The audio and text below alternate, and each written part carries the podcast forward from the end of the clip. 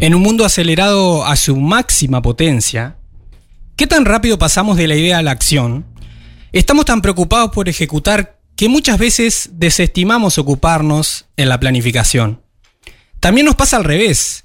Frente a un objetivo a largo plazo, abandonamos la misión antes de empezar, porque a la distancia y sin bajar a tierra conceptos como propósito, recursos, actividades, todo parece imposible. Ponernos en acción es imprescindible, diseñar una estrategia viable también. El éxito de toda empresa, emprendimiento u objetivo depende en algún punto de lo que sucede entre la planificación y la ejecución. En este episodio hablaremos sobre el diseño y la ejecución de proyectos como una herramienta necesaria y posible para el desarrollo de negocios y comunidades.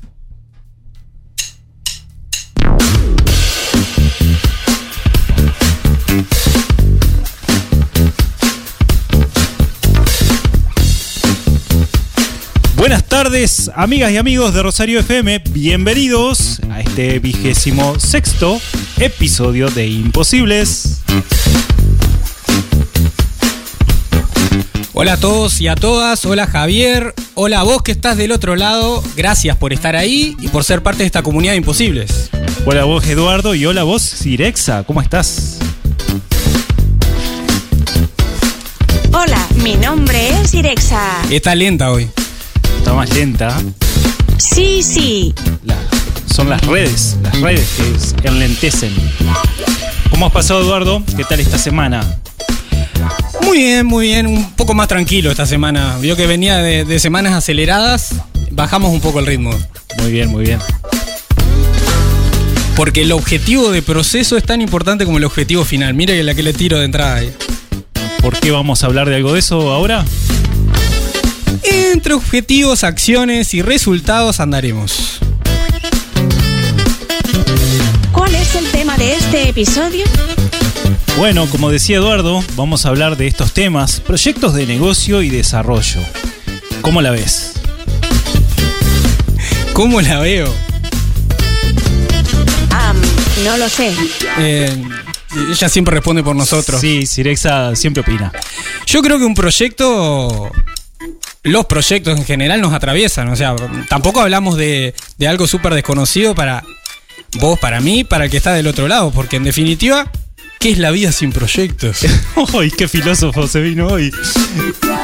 Realmente esto lo podemos llevar, sí, totalmente al plano personal porque todos, en definitiva, tenemos un proyecto de vida y por lo tanto siempre estamos proyectando. El tema es cómo lo hacemos, es cómo lo implementamos también, eh, no solo en la vida personal, sino también en las empresas, en los emprendimientos, en las instituciones, en las organizaciones. ¿Cómo hacemos todo esto?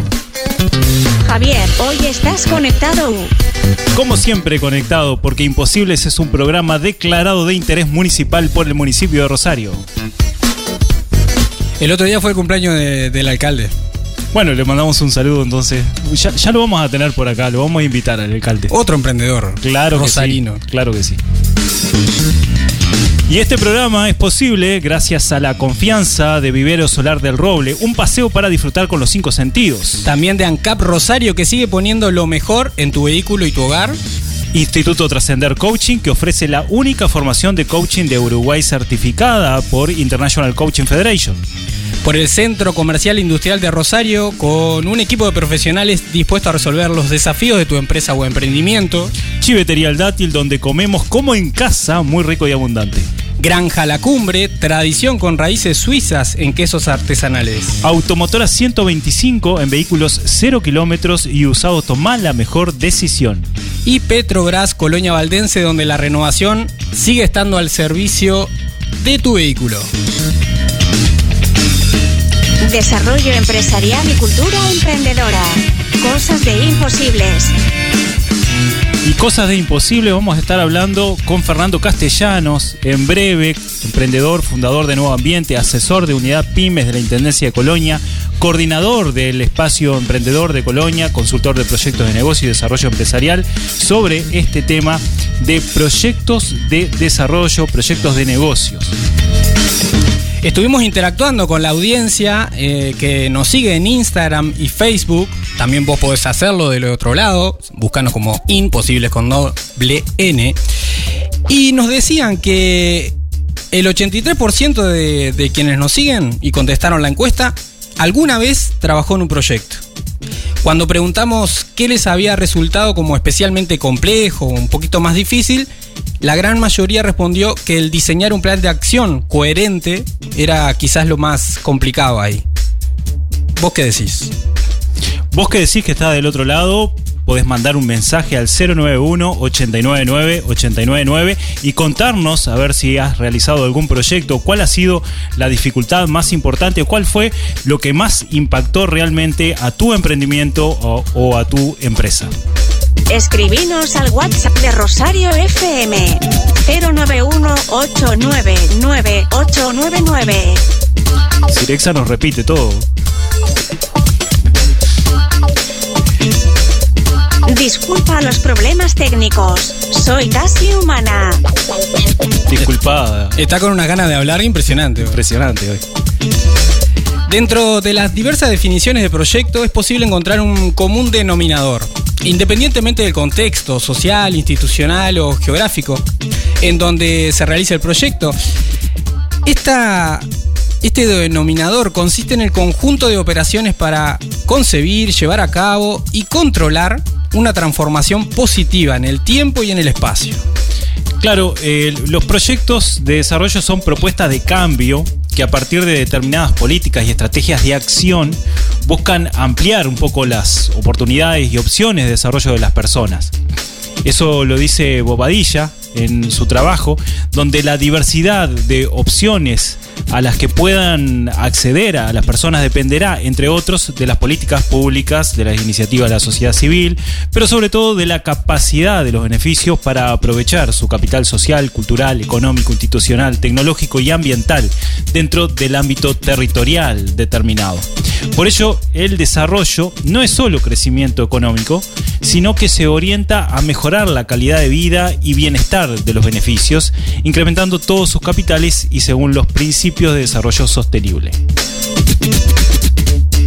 Así que cuando hablamos de proyectos, también hablamos de desarrollo, de capital social, de personas en definitiva que tienen un objetivo en común dentro o fuera de una empresa. Claro, porque podemos hablar de, proyectos de inversión, por ejemplo, cuando estamos pensando una expansión económica de una empresa, o también de un proceso de, de desarrollo social donde el impacto está directamente en la sociedad.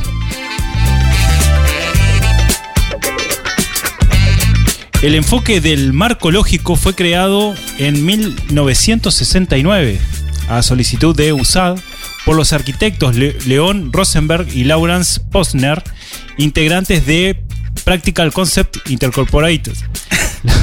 ¿Le, te, ¿Le, gustó? Me la encanta cuando hablamos en inglés acá. Surgió de la evaluación de más de 30 programas apoyados por la AID en diferentes países del mundo.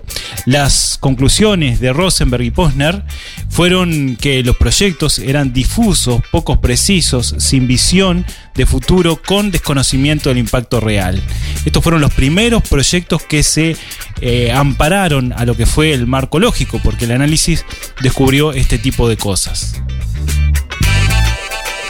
Este informe de los consultores no se centró únicamente en mostrar estas limitaciones, sino que también eh, propusieron lo que corresponde a lo que es el marco lógico o Logical Framework, usted que le gustan las palabras en inglés. Ah, impresionante. El propósito era brindar justamente una alternativa que evitara los problemas mencionados hacia una mejor administración del diseño, ejecución y evaluación del proyecto. Y este marco, marco lógico justamente propone cuatro eh, una estructura de 4x4 donde mantiene lo que es el objetivo general, el propósito del proyecto, eh, medir los resultados de las actividades, todo con indicadores verificables, fuentes y supuestos para poder generar este marco lógico. Pero en breve vamos a hablar de otro sistema de formación de proyectos. Como siempre buscamos acercarte ideas sobre posibles herramientas para trabajar en tu emprendimiento, en tu empresa. El marco lógico es una herramienta posible. Existen otras Pero más allá de las herramientas, trabajar en lógica de proyectos es algo que suma en cualquier área, cualquier ámbito. Y sobre eso vamos a estar hablando también. Me imagino, Eduardo, que usted está acostumbrado a trabajar en proyectos, ya que ha estado en relación siempre con empresas y con emprendedores, y por lo tanto siempre hay proyectos para adelante, ¿no? Siempre proyectos. Es lo que dije hace un rato, si la vida sin proyecto. Sí, este, como comentaba la semana pasada, hemos estado trabajando en el Centro Comercial Industrial de Rosario, por ejemplo, con, con proyectos de emprendedores, proyectos de inversión. Y, y sí, a través de diferentes emprendimientos, este, que también sabes, Javier, que hacemos de todo un poco, a través de diferentes emprendimientos, hemos impulsado algunos proyectos. Se me vienen a la mente como algunos que, que recuerdo con cariño, pero. ¿Vos qué decís? Vos también sos de acompañar proyectos, Javier. Sí, eh, justamente de proyectos de inversión eh, he trabajado muchísimo. Eh, el, mayor trabajo en proyectos ha sido en ese ámbito, acompañando siempre a empresas que están apostando a un desarrollo económico. Y realmente, un comentario que voy adelantando, eh, en lo personal, lo que he visto que la parte más difícil, sin lugar a dudas, en lo que me ha tocado es la implementación del mismo. Eh, más allá de una programación eh, en cómo se puede implementar un proyecto, cuando se pasa a esa fase y quien esté ejecutando directamente ese proyecto, siempre aparecen dificultades que hay que ir resolviendo y si no, siempre se está postergando todas las acciones. Entonces, ahí hay un punto a cuidar en cuanto a, a la acción eh, en, en esa instancia, ¿no? Más vale hecho que perfecto. Quédate ahí, ya llega el café emprendedor de este episodio de Imposibles. Llega el momento de tomarnos un café y aprender de la experiencia humana. Llega la entrevista de la semana. Llega el café emprendedor.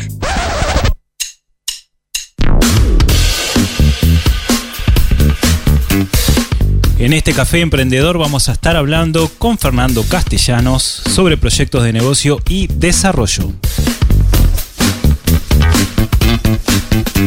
Y si hablamos de desarrollo, te recordamos que Trascender Coaching te ofrece formaciones y servicios de coaching para tu desarrollo personal y profesional.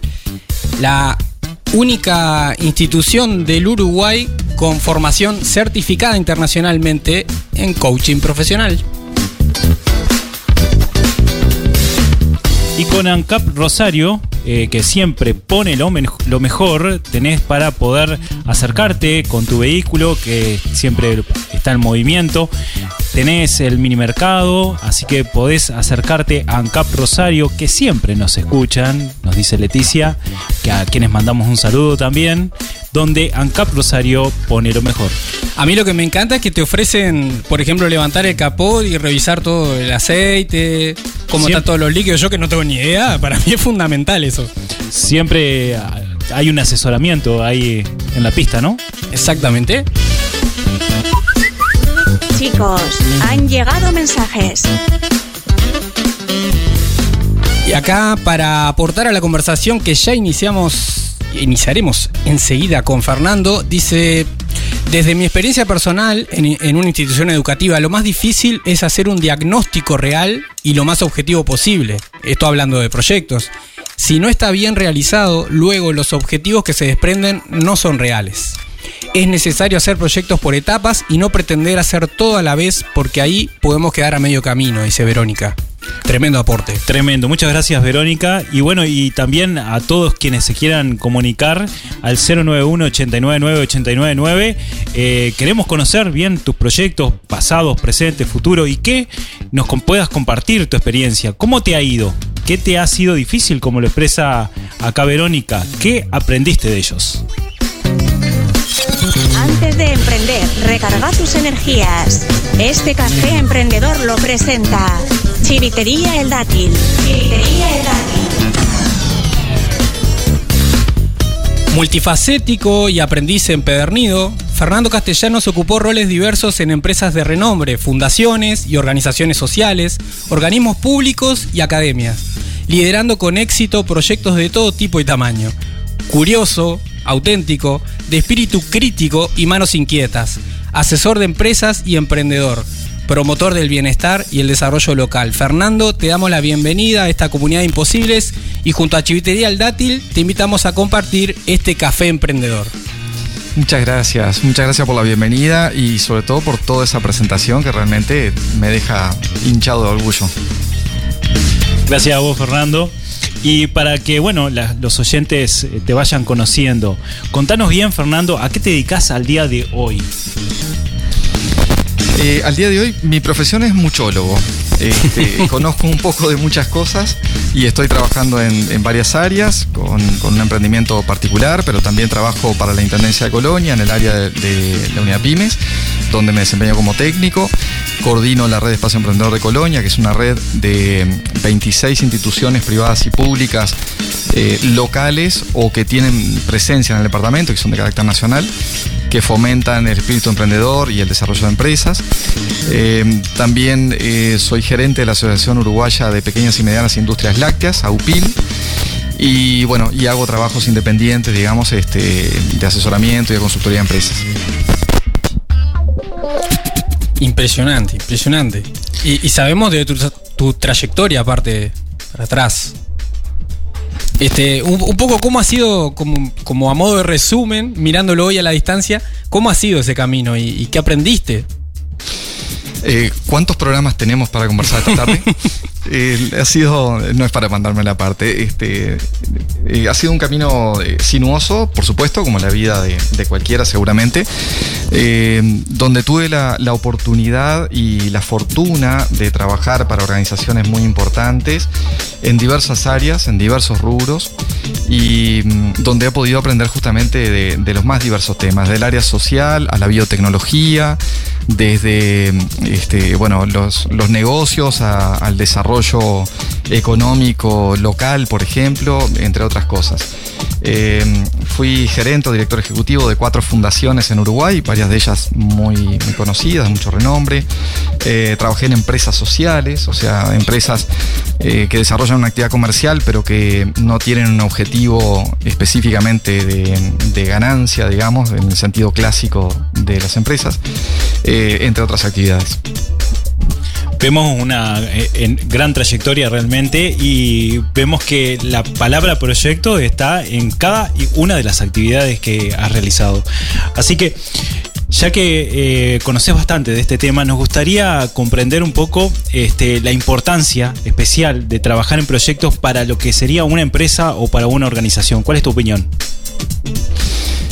El enfoque de proyectos es este, realmente no solamente importante, sino conveniente para cualquier tipo de iniciativa que uno quiera llevar adelante. Porque de lo contrario nos quedamos solamente con las ganas o con el sueño. Eh, yo puedo decir, por ejemplo, eh, me gustaría ir de vacaciones al Caribe, ¿sí? Ese es mi sueño, alguna vez ir de vacaciones al Caribe. Pero si digo, eh, el año que viene, en las vacaciones de julio, voy a ir dos semanas con mi familia a disfrutar de una playa en el Caribe, ya se transforma en, en un objetivo de un proyecto, en definitiva, ¿verdad? En el cual después tendré que hacer otras cosas para poder concretarlo y llegar a ese resultado que me propuse. Eh, Pero entonces, este, el enfoque de proyecto, como hacía referencia Eduardo más temprano, eh, nos puede servir para cualquier orden de actividad, desde lo personal a lo empresarial o en una institución sin fines de lucro, cualquiera sea el rol que yo desempeñe. Excelente. Y mira, a- Fernando, a, a través de Instagram, Facundo, un, un oyente, nos contaba que para él ha sido importante ser constante y mantener cierta disciplina para lograr el éxito de sus proyectos, ¿no? Este, Facundo es emprendedor. Y yo también relaciono, porque a veces están como un poquito ahí cercanas, estas palabras con otras posibles y te pregunto, ¿qué tan rígido o flexible debe ser un proyecto? El, ¿Qué tan rígido o flexible debe ser un proyecto? Depende de eh, la metodología con la cual fue elaborado y cuál es este, el propósito de ese proyecto, eh, para quién es, para quién lo estoy realizando, quién pone el dinero, los recursos en general, etcétera, ¿verdad? Eh, tiene muchísima razón Facundo, porque la ejecución de un proyecto es una maratón, es equivalente a una maratón, es una carrera de largo aliento por lo general. Este, entonces hay que ser muy consecuente, hay que em, ser este, em, tolerante a la, a la frustración, hay que ser resiliente frente a las dificultades porque problemas e imprevistos este, existen como existen en cualquier orden de la vida. Y por lo tanto hay que eh, tener la capacidad de, de advertirlos, de resolverlos, sin perder el rumbo que está establecido en ese proyecto. Excelente. Excelente. Bien, y, y cuando mm, hablamos de, de esa trayectoria y esos cambios, ¿cuál sería el primer paso, digamos, que de- deberíamos de dar eh, ante un proyecto? Y nos gustaría que nos ejemplificara también para que la gente se siente identificada de, de lo que estamos hablando. Ese primer paso depende de nuevo de, de con qué metodología en definitiva vayamos a abordar ese proyecto y al fin y al cabo también depende de a quién le hagan la pregunta. Como tuve la suerte que me la hagan a mí, le voy a dar mi opinión o mi visión desde, desde esa experiencia y desde bueno, los estudios que tengo. Eh, yo considero que lo más importante de todo es eh, tener un diagnóstico eh, muy claro del punto de partida y tener muy claro dónde quiero llegar. Es el punto inicial, el punto de partida y el punto final, digamos, ¿no? A donde quiero arribar con todo lo que voy a realizar en ese proyecto. Y en esa etapa de diagnóstico, este, y vuelvo a lo que decía Verónica más temprano, esta oyente, eh, cuando si lo hago solamente desde mi punto de vista como técnico, probablemente me esté perdiendo una parte chica, mediana o grande de la realidad tal cual es. ¿Sí? Sobre todo cuando vengo a hacer el proyecto en una institución en la que no estoy trabajando, o vengo a hacer un proyecto en un tema en el cual no soy especialista, ¿sí? o, me encargan un trabajo ¿sí? para elaborar un, proyecto determinado, para lograr determinados cambios este, en una empresa o en una comunidad. Y, yo tengo una visión parcial, veo solamente una partecita de todo lo- este, esa realidad que hay que cambiar. En este sentido, este, hay enfoques este, más, modernos, digamos, con, con terminología que se usa actualmente, como por ejemplo este enfoque de desarrollo sostenible, lo mencionaron ustedes un poco ahora al comienzo del programa, que significa tener en cuenta a los propios protagonistas o destinatarios de ese proyecto en el diagnóstico de su situación inicial, tener en cuenta a qué, qué están dispuestos a hacer para cambiar esa realidad e involucrarlos en el proceso de solución. Claro, porque Eh, tenemos un histórico en Uruguay y de, de- de impulso de proyectos que no tienen para nada en cuenta esto, ¿eh? En Uruguay y en el mundo. Eh, alrededor del año 2000, el Banco Mundial publicó un estudio que se llamó Las voces de los pobres, que fue el resultado de una encuesta que hicieron a 60.000 personas en 60 países, para, sobre todo personas en situación de pobreza, para analizar qué funcionaba bien y qué no funcionaba de la cooperación internacional. ¿sí? Eh, este tipo de cosas venían de la mano de estos desarrollos como el, de la Agencia Internacional de Cooperación de, de Desarrollo de, Naciones- de Estados Unidos, perdón, que la mencionó Javier, la eh, USAID, eh, donde se daban cuenta que había miles de millones de dólares destinados de países centrales a la cooperación para el desarrollo en, países eh, denominados el tercer mundo, pero no estaban logrando los efectos que se buscaban. De esa encuesta que ar- arrojó una información interesantísima en muchos aspectos, una de las cosas que surgió, un grupo de temas, es lo que tiene que ver con la crítica de estos eh, destinatarios de los proyectos de cooperación hacia quienes los hacían. ¿Sí? La- La clásica, ¿no? Proyectos hechos en escritorio, por especialistas que se creen genios, que se creen que saben lo que es bueno para el otro, ¿sí? Yo, este, en mi visión de técnico, en mi escritorio con aire acondicionado, eh, considero que lo mejor para aquel barrio que está en la periferia de una ciudad es tal cosa, ¿sí? Y al eh, perder de vista que son los propios destinatarios los que tienen que decir qué es lo que verdaderamente necesitan, qué es lo que quieren cambiar, hasta dónde están dispuestos a ir para lograr esos cambios, eh, cambia totalmente el, diseño de ese proyecto. Eh, parafraseando un poco esa, frase tan conocida, ¿no? De dale un, un pescado a un hombre y este, comerá un día, dale una caña de pescar y, y comerá todos los días. Yo le agregaría además, preguntarle qué está dispuesto a pescar, porque una cosa es pescar desde la orilla, ¿sí? la orilla de un río o la, orilla- o la playa en el río de la Plata, otra cosa es pescar arriba de un barco. Entonces, si no tenés en cuenta las características de esa persona, cuáles son sus, sus deseos, sus anhelos y sus limitaciones, porque si de repente esa persona no sabe nadar y lo pones a pescar arriba de un barco, puedes terminar en una catástrofe. ¿Sí? Entonces, si no tenemos en cuenta eso, realmente podemos hacer un, proyecto eh, técnicamente fantástico, perfecto, pero en la implementación con un montón de problemas. Sin lugar a dudas, el, diagnóstico, como bien decías, es el punto de partida para poder enfrentar estos temas. Y bueno, para esto es necesario estar abierto con los cinco sentidos, al igual que lo hace Vivero Solar del Roble, que está siempre con una experiencia para poder compartir con los cinco sentidos, con un paseo, viendo las plantas, las semillas, regalos, etcétera, que puede tener Vivero Solar del Roble. Y súper importante esta cercanía y trabajo en equipo entre técnicos cuando, cuando esta posibilidad está y, y los protagonistas del proyecto. ¿no? Eh, cercanía así es la que por acá menciona Silvina, que, que, ha trabajado contigo, Fernando, y dice, eh, Fernando ha sido un gran orientador, sostén, guía y asesor en nuestro comienzo. Compartimos varias etapas diferentes del emprendimiento. Nada más que agradecerle, dice, por su dedicación y paciencia. Y manda saludos al programa que dice, como siempre, excelente. Pero muchas gracias. De la misma forma, el centro comercial e industrial te puede brindar ese apoyo técnico que decía recientemente Eduardo. Bueno, siempre te pueden llevar la contabilidad, la asesoría, el equipo te puede brindar todo lo que necesita una empresa para el apoyo y es necesario contar con este análisis de diagnóstico para poder llevar adelante estos distintos proyectos que pueden desarrollar una empresa, pueden mejorarla en inversión. Ustedes son imposibles.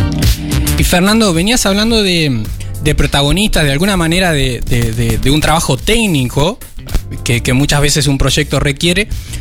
Bueno, entonces como que ligado a esto te preguntamos, ¿se puede realizar un proyecto de desarrollo sin dinero y en una ciudad chica, por ejemplo?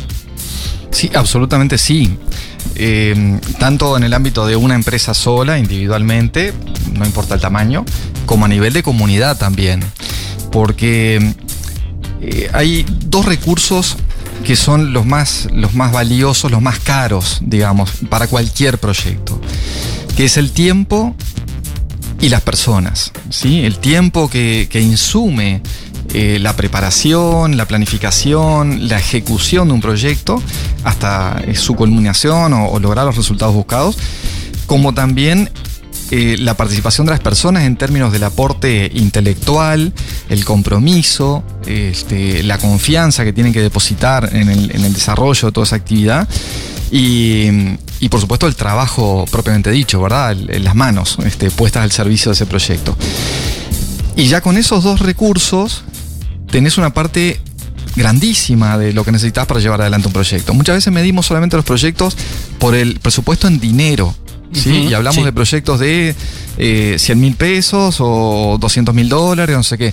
Pero perdemos de vista que hay otros recursos que a veces representan mucho más dinero que está invertido en eso. Hablas, de, por ejemplo, de capacidades humanas. Exactamente, exactamente. Bien, Fernando, y eh, para continuar, me gustaría que puedas diferenciar sobre algunas metodologías, eh, que, que, es algo que a ti te gusta mencionar. Eh, en este caso, habíamos mencionado al principio del programa sobre una de ellas, que es el, marco lógico, pero a vos te gusta hablar sobre la línea base. ¿A qué se refiere? ¿Cuál es la diferencia? Eh, ahí tenemos este, algunas cosas, eh, si me permitís Javier, para aclarar. Eh, línea de base es el, estado del arte, el estado de situación al momento de iniciar la implementación de un proyecto o la ejecución de un proyecto. ¿sí? Es decir, cuál es la realidad que yo pretendo cambiar y de alguna forma la puedo describir cuantitativa, cualitativamente este, a la hora de empezar a ejecutar ese proyecto. Esa línea de base puede estar determinada en el diagnóstico del proyecto o puede ser una de las primeras tareas a realizar cuando lo empiezo a implementar. Eh, seguramente lo que estás haciendo referencia era una conversación que habíamos tenido tiempo atrás, este, donde yo hablaba de desarrollo de base, que es, este, es un enfoque, un abordaje, sobre todo para lo que tiene que ver con, con los proyectos de desarrollo para el combate de la pobreza que fue desarrollado también este, en Estados Unidos principalmente, pero tiene muchas contribuciones de autores latinoamericanos eh, que se conocen en inglés por, como, por el término original Grassroots Development. Y, la primera palabra, este, la traducción literal es raíces del césped, ¿sí? sería una traducción media burda y literal. Eh, a lo que refiere es que si yo quiero tener un árbol, tengo que preocuparme desde la raíz en adelante. No puedo simplemente pensar en el árbol con la imagen del árbol ya crecido y desarrollado, con la forma y el color que yo quiero, sino que tengo que pensar desde el, desde el inicio propiamente, prácticamente desde la semilla en adelante. El enfoque de desarrollo de base eh, se ha continuado hoy con este enfoque de desarrollo sostenible y tiene que ver con esto que les decía, de tener en cuenta a los destinatarios de los proyectos en cualquier escala que estemos hablando y tenerlos eh, en cuenta e involucrarlos en el proceso de ejecución de las soluciones, de la, implementación de los cambios. ¿sí? Hay ejemplos paradigmáticos, por ejemplo, en, Bolivia hubo un caso donde, bueno, gente de una organización pensó un proyecto para este, dinamizar este, la, la, actividad económica en una comunidad. E invirtieron mucho dinero, equipos técnicos y todo lo demás para trabajar con esa comunidad. Y el proyecto fracasó con total éxito. Este, y cuando le preguntaban a la gente qué era lo que realmente querían, la gente decía, nosotros acá lo que queríamos eran baños, ¿sí? baños de uso comunitario. Lo demás lo resolvemos nosotros. Me ha pasado trabajando en asentamientos en Montevideo, donde, por ejemplo, este, el presidente de la comisión de un asentamiento me, decía una vez a mí y, al equipo técnico que trabaja conmigo, Dice, acá no nos vengan a traer ni ollas populares, ni, ni donaciones de computadoras, ni nada por estilo. Eh, acá nosotros lo que queremos es trabajo. Y déjenos que nosotros nos ocupamos de darle comer a nuestra familia. ¿Sí? Entonces, cuando uno este, presta atención a ese tipo de cosas, que a veces surge en una conversación casual y otras veces son producto de un estudio eh, más sofisticado, interviene mucha gente, donde hay trabajos, procesos de encuesta, de relevamiento de información, cuando uno presta atención a esos detalles, te puede hacer una diferencia gigantesca a la hora del diseño del proyecto y luego llevarlo a cabo, ¿verdad? Al café emprendedor llega la pregunta imposible. ¿Te animas al desafío? Bueno, y llega la pregunta imposible del día viernes. Así que, Fernando, ¿te animás? no tengo escapatoria. No, te estamos apuntando acá. Desafío aceptado. La pregunta imposible para vos, Fernando, dice más o menos así. Has trabajado en proyectos de desarrollo en todos los sectores y acompañando procesos a diferentes escalas. Te preguntamos, ¿cuánto pesan los egos en el éxito de un proyecto y cómo congeniar los diferentes intereses de todas las partes? Pesan mucho, los egos pesan mucho, porque hay diversos egos que se involucran en un proyecto. Están los que tienen que ver con los responsables de la, institución que ejecuta ese proyecto, eh, el personal que trabaja en la institución, pero también involucra, por ejemplo, a los de, si hay un organismo financiador que pone dinero en eso, también involucra eso. Eh, y muchas veces, bueno, otros actores que intervienen de manera ocasional, como pueden ser autoridades públicas, por ejemplo, no sé, gente de otras instituciones, etcétera, donde también a veces ponen en juego su ego para tratar de bueno, llevarse parte del crédito, parte de los resultados, digamos, de los logros del proyecto, eh, y otras veces simplemente para marcar presencia, digamos, ¿no? Me dijo una vez este, un ejecutivo muy importante de Zona América, eh, viéndome la cara, que estaba muy enojado ante una situación de este tipo que, que, viene a cuento de la pregunta, y me decía, Fernando, dice, tómalo con calma, dice, acordate que el éxito tiene muchos padres. El fracaso es huérfano, pero el éxito tiene muchos padres. Entonces van a aparecer siempre, de todos lados, gente que va a querer este, compartir ese, éxito y bueno, poniendo en juego su ego, ¿no? Bueno, muchas gracias Fernando por compartirnos entonces este comentario. Eh, recordá Granja la, Granja la Cumbre es la quinta generación con raíces suizas y quesos artesanales y te invitamos a que pruebes el queso Chester, queso de tradición y, que lo ha eh, innovado a partir de distintos procesos por amor a la tierra, al trabajo familiar y que realmente tiene un sabor exquisito. Así que animate a probar el queso Chester de Granja La Cumbre.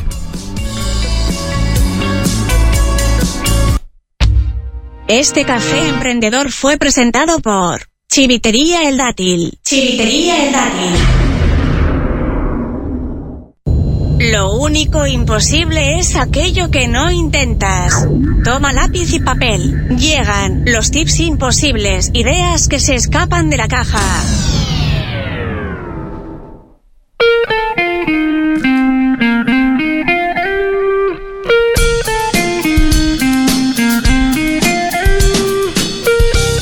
El episodio 25 hablamos sobre el modelo de negocios Canvas, recomendando el uso de esta herramienta para ordenar aspectos claves de la empresa y facilitar procesos de mejora continua.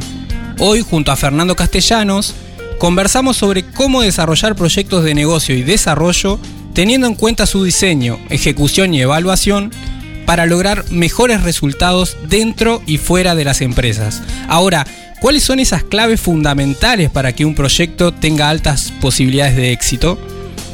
Toma apuntes porque lo que compartiremos puede serte útil en el desarrollo de cualquier proyecto, sea en el área empresarial, comunitaria o incluso en tus proyectos personales. Aquí van los tips imposibles del día de hoy.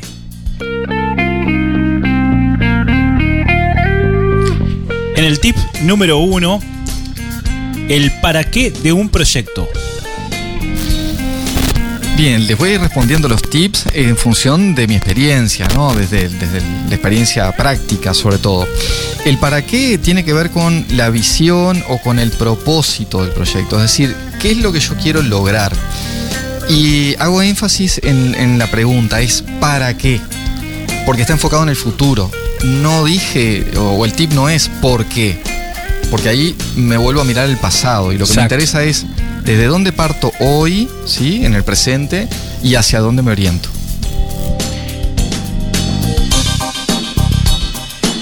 En el tips número 2, justamente hablando de pasado, vamos ahora al para cuándo. ¿Para cuándo dijo que lo quería? ¿Verdad? Y- Como decimos popularmente. Y esto tiene que ver con el plazo. Es decir, eh, yo quiero lograr un cambio, pero es importante ponerle el horizonte de tiempo a ese cambio que quiero lograr. Si yo tengo una empresa y digo quiero aumentar 30% las ventas, tengo que ponerle un horizonte de tiempo. ¿Es para el 31 de diciembre de este año o es para dentro de dos años? ¿Sí? Guardo esto en el podcast de Imposibles. En el tips número 3, ¿con quién? ¿Con quién voy a llevar adelante este proyecto? ¿A quién tengo que tener en cuenta? ¿Cuáles son las partes interesadas, como se dice también, sobre todo un concepto que viene de- del desarrollo de la responsabilidad social empresarial? Los, los stakeholders, ¿no? Las partes involucradas o interesadas en lo que yo voy a hacer. Y esto tiene que ver con la gente que trabaja en mi propia organización hasta mis clientes, mis proveedores u otros actores que haya en la comunidad. Si yo quiero hacer un desarrollo eh, comercial para aumentar las ventas, capaz que tengo que involucrar, por ejemplo, a mis proveedores, tengo que tener en cuenta a mis clientes, para, a perdón, a mis este, colaboradores dentro de la empresa para prepararlos para ese aumento de las ventas, etcétera. Incluso la competición. Sobre competición hablamos acá, ¿verdad? Exactamente. Es- Sí, adelante. que, que, que, mm, que viene como a contraponerse con, con el concepto de competencia. Competencia, claro. Este, de alguna manera simple, trabajar con quien forma parte de nuestra competencia, ¿no? Trabajar en conjunto, colaborativamente. Y en este punto me sumo también en el con quién, en el caso de quién se responsabiliza de hacer qué. Ese punto también es importante a la hora de la implementación, como mencionaba anteriormente.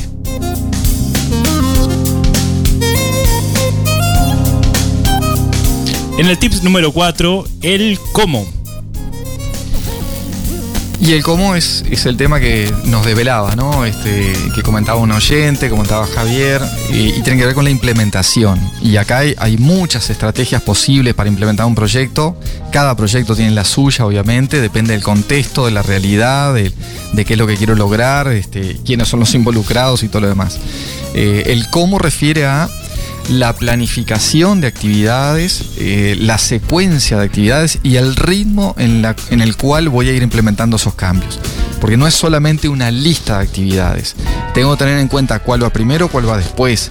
Tengo que ver a qué ritmo puedo ejecutar las cosas. Yo puedo hacer las cosas demasiado rápido y este, cansar a la gente o provocar confusión y la gente se aleja rápidamente. Eh, en los proyectos usualmente empezamos despacio y aceleramos después que transcurre por lo menos un tercio del plazo y empezamos a acelerar el ritmo. ¿Por qué? Pues ya hay este, una base, digamos, generada. Interesante, lo subiré a nuestras redes. El tip número 5 es, bueno, ahora sí, el cierre. Y el cierre de cualquier proyecto, sea la naturaleza que sea, tiene que ver con eh, verificar si se obtuvieron los resultados y evaluar todo el trabajo realizado. Para verificar si se obtuvieron los resultados, que parecería simple, en realidad no es tan simple, porque yo tengo que haber definido desde el comienzo, con toda claridad, qué es lo que voy a lograr, qué es lo que quiero lograr, perdón, y de qué manera lo voy a medir. ¿Sí? Este, de vuelta, si quiero aumentar las ventas, seguramente que una forma de medirlo va a ser el porcentaje de facturación. Pero si me quedo solo con eso, de repente ese aumento de venta lo, consigo con tres o cuatro clientes. Y, y, no era solo eso lo que yo quería lograr. Porque de repente, ah, sí, pero también quería lograr tener más clientes. Bueno, entonces ya es otro indicador más que yo tengo que tener en cuenta o de dónde son esos clientes. Yo digo, quiero aumentar las ventas, sí, lo logré, fenomenal, pero son todos clientes de aquí mismo, de la misma ciudad. Y en realidad yo me había propuesto trascender la ciudad y el departamento, etcétera. Y en esto subrayo la, la importancia de diseñar desde el comienzo la evaluación y esto del cómo vamos a evaluar. Porque muchas veces dejamos para el final y bueno, evaluamos como, como nos surge, pero no, tiene que ser parte del diseño de un proyecto. Acceso a la base de datos de novedades. Antes de las novedades te cuento que mm, alguien que hizo un proyecto interesante y que ha podido avanzar en el mismo es Petrobras Valdense, que ha ampliado sus instalaciones y ha incrementado el, el número de servicios con indumentaria Pampero, con productos Sonax, reforma que están mejorando el servicio de Petrobras Valdense. Y cambiar o adquirir un vehículo nuevo también es un gran proyecto a nivel personal muchas veces. Y ahí, al menos yo confío en Automotora 125, que desde hace ya un montón de años te acompaña a tomar la mejor decisión. De la mano del Coco y de Gastón.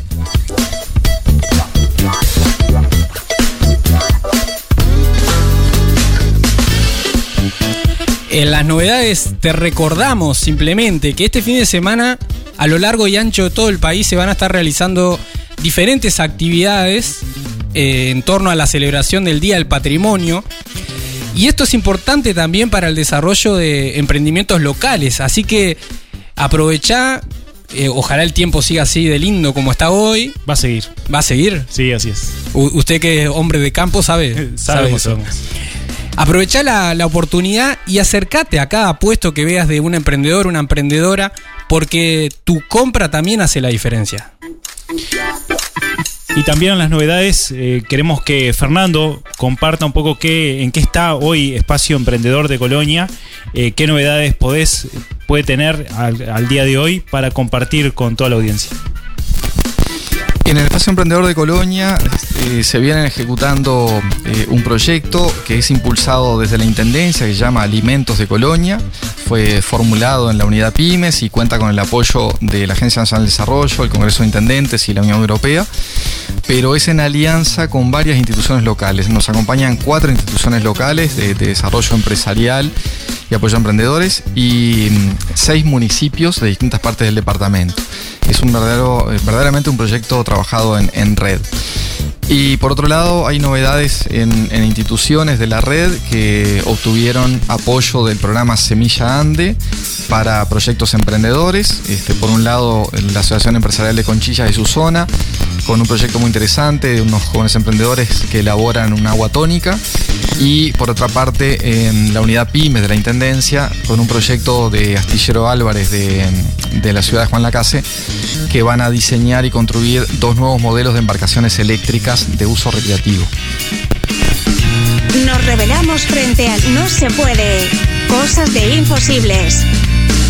Muchas gracias Fernando por compartir este tiempo, este espacio, por compartir tu experiencia y bueno, tu vasta experiencia realmente y todo lo que se ha hecho en términos de proyectos, ¿no? Eh, creo que nos quedaron una cantidad de preguntas para hacerte. Y temas, y, y temas, sí, que, que te vamos a invitar nuevamente para poderlos compartir. Así que gracias por tu tiempo, Fernando.